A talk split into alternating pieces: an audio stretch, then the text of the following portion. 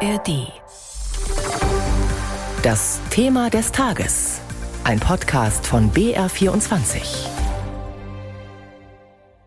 Die deutsche Fußballnationalmannschaft bekommt einen neuen Coach. Julian Nagelsmann übernimmt die Nachfolge von Hansi Flick. Das hat der DFB heute Mittag bei einer Pressekonferenz bekannt gegeben. Der ehemalige Trainer des FC Bayern soll das DFB-Team bis nach der Heim-EM 2024 führen. Mit gerade mal 36 Jahren ist Nagelsmann einer der jüngsten Trainer in der Geschichte des Deutschen Fußballbunds. Volker Hirt war für uns bei der Pressekonferenz dabei. DFB-Sportdirektor Rudi Völler nennt die Verpflichtung einen Glücksfall. Dass wir mit Julian einen Trainer auf dem freien Markt hatten, der natürlich bereit war, einzuspringen. Obwohl es durchaus attraktive Angebote auch von großen europäischen Clubs gegeben habe. Julian Nagelsmann meint, er habe nicht lange überlegen müssen. Eben das Ziel im Sommer, eine sehr, sehr gute Heim-EM zu spielen, ist extremer Anreiz für mich, ist eine große Herausforderung, der wir uns im Team stellen. Wir gehen sie an mit viel Enthusiasmus, mit großer Vorfreude. Es wird so sein, dass wir schon den Anspruch haben, auch einen attraktiven Fußball zu spielen, der nicht nur von den Ergebnissen her die Menschen im Land begeistert. Obwohl er, so Rudi Völler, bei seinen Gehaltsvorstellungen dem Verband sehr entgegengekommen sei. Die 400.000 Euro monatlich wurden weder bestätigt noch dementiert. Dennoch stand bis heute auf dem Gehaltszettel der Bayern das Doppelte. Ein Jahresgehalt von rund 5 Millionen Euro. DFB-Präsident Bernd Neuendorf macht keinen Hehl daraus, an die Grenze gegangen zu sein, aber eben nicht drüber. Sonst hätte es kein einstimmiges Votum gegeben. Die Wahrnehmung, dass wir hier durchaus in einem Rahmen geblieben sind, der verträglich ist. Nagelsmanns Co-Trainer werden sein langjähriger Weggefährte Benjamin Glück und Sandro Wagner. Alle seien sich einig, die Nationalelf brauche mehr Power. Wir brauchen eine gute, gesunde Aggressivität Richtung gegnerisches Tor. Das äh, ist im Attackieren so, ist auch mit Ball so. Gerade gegen tiefstehende Gegner, dass wir da ja, die nötige Präsenz auch in den 16er reinkriegen und Stress erzeugen beim Gegner, dass es dem Gegner auch wehtut, gegen uns zu spielen. Und dann kommt, glaube ich, auch die nötige Emotion rüber, die wir brauchen. Eine große Umstellung des Kaders ist nicht vorgesehen. Selbst der Kapitän Ilkay Gündoğan soll seine Rolle behalten. Der neue Bundestrainer hat einen Vertrag bis kurz nach der Europameisterschaft im im nächsten Jahr. Und danach? Julian Nagelsmann war etwas anderes wichtiger als die Vertragslaufzeit. Dass die Arbeit, die gegenseitige Arbeit das Vertrauen schafft und nicht das Papier als solches. Und wenn wir im Sommer da sitzen und sagen, es war sehr erfolgreich und es hat diese Punkte erfüllt, Erfolg, gewisse Freude, befruchten für beide Seiten, dann ist von meiner Seite da auch nichts ausgeschlossen. Seinen ersten Auftritt in der neuen Position hat Julian Nagelsmann am 14. Oktober in Amerika gegen die Auswahl der USA. Drei Tage später heißt der Gegner Mexiko.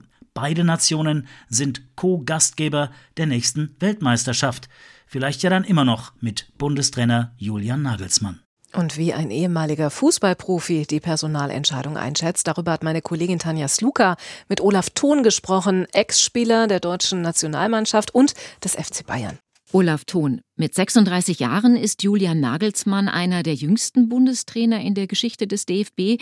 Für sein Alter hat er ja schon einige internationale Erfahrung gesammelt, aber reicht das Ihrer Meinung nach für die Nationalmannschaft und auch für die anstehende EM? Tja, schwer zu sagen. Es wird auf jeden Fall eine Mammutaufgabe und Julian Nagelsmann war immer der jüngste in seinen Bereichen, im Fußballbereich, aber war natürlich bei ganz tollen Mannschaften, ob es Leipzig und gerade Bayern München war.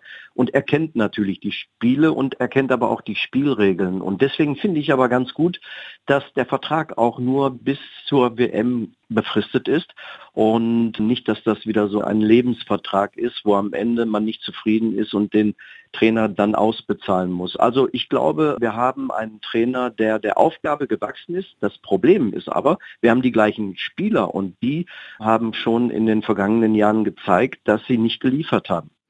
Der FC Bayern hatte Julian Nagelsmann im März als Trainer entlassen. Einer der Gründe war offenbar, dass eben nicht alle Spieler hinter ihm gestanden hätten, hieß es damals. Einige trainiert er ja künftig im DFB-Team wieder. Macht es das schwieriger für den neuen Coach Ihrer Ansicht nach? Auf den ersten Blick vielleicht, aber ich habe ihn jetzt bei der Pressekonferenz verfolgt. Es kam auch der Name Manuel Neuer, der ja noch verletzt ist und mit dem er ja Probleme hatte, wo er den Torwarttrainer auch entlassen hat. Ich glaube, er hat das ganz gut gemanagt, als er gegangen ist und auch weiterhin Kontakt gehalten, wie er gesagt hat. Und ich glaube, dass das eher ein Vorteil ist, dass alle wissen um die Problematik. Torhüter, Abwehr, Mittelfeld, Sturm. Wir haben da ein sehr dynamisches Trainerteam. Das ist ja jetzt nicht nur Julian Nagelsmann, sondern da sind auch die Co-Trainer, Rudi Völler steht Gewehr bei Fuß. Und ich kann mir vorstellen im eigenen Land, dass man so ein Sommermärchen 2.0 wieder starten kann. Jetzt hatten Sie es vorhin ja eher positiv bewertet, dass der Vertrag von Julian Nagelsmann nur bis zur Heim-EM im kommenden Jahr reicht. Aber schwächt es nicht die Position eines neuen Trainers, wenn er von vornherein quasi nur als Übergangslösung verpflichtet wird?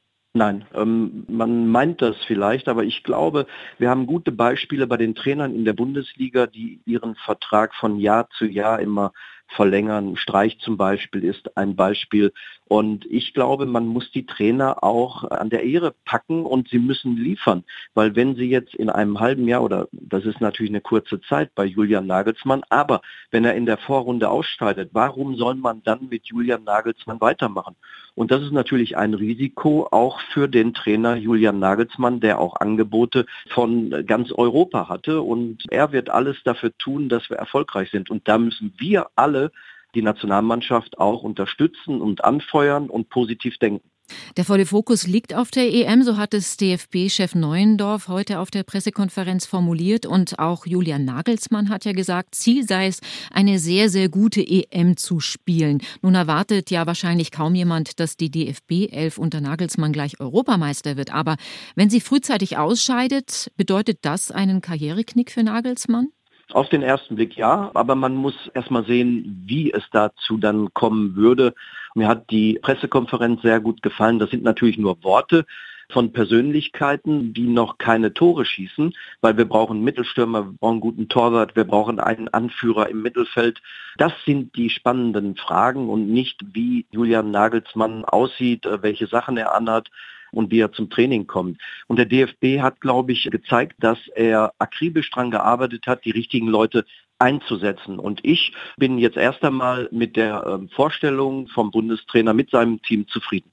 Allzu viel Zeit hat der neue Bundestrainer aber nicht mehr bis zur EM. Was würden Sie ihm auf den Weg geben, wenn er Sie um Rat fragen würde?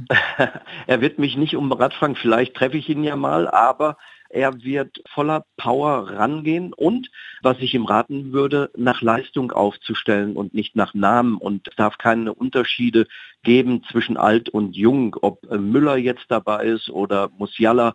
Das darf kein Unterschied sein. Und das Entscheidende wird sein, dass er eine gute Achse hinbekommt vom Torhüter über den Abwehrchef, Mittelfeldstratege und vorne einen Torhüter. Und hoffentlich dann auch mit Manuel Neuer.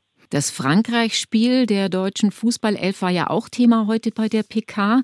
Sportdirektor Rudi Völler hatte für dieses Spiel ja den Trainerposten übernommen und das Ergebnis lässt auf jeden Fall hoffen. Können Sie mir als Fußballlein erklären, was Völler da anders gemacht hat als der Vorgänger? Es war für ihn relativ einfach. Erstmal ist er erfahren und man kann auf der anderen Seite sagen, die haben natürlich alles gegeben in diesem Spiel, aber Frankreich, man hat gesehen, die spielen mit 50 Prozent. Die waren nicht gut vorbereitet. Es lag eher am Gegner als an uns, aber man muss der Mannschaft zugestehen, dass sie in einer Extremsituation funktioniert haben und das hoffe ich, dass sie das auch bei der EM schaffen.